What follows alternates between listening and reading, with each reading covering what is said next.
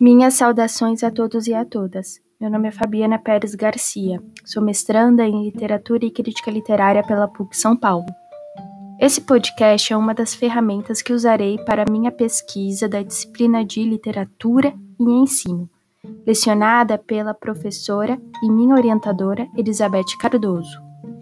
Farei uma leitura em voz alta do livro Pequeno Príncipe, de Saint-Exupéry, essa leitura será acompanhada pela leitura silenciosa dos alunos.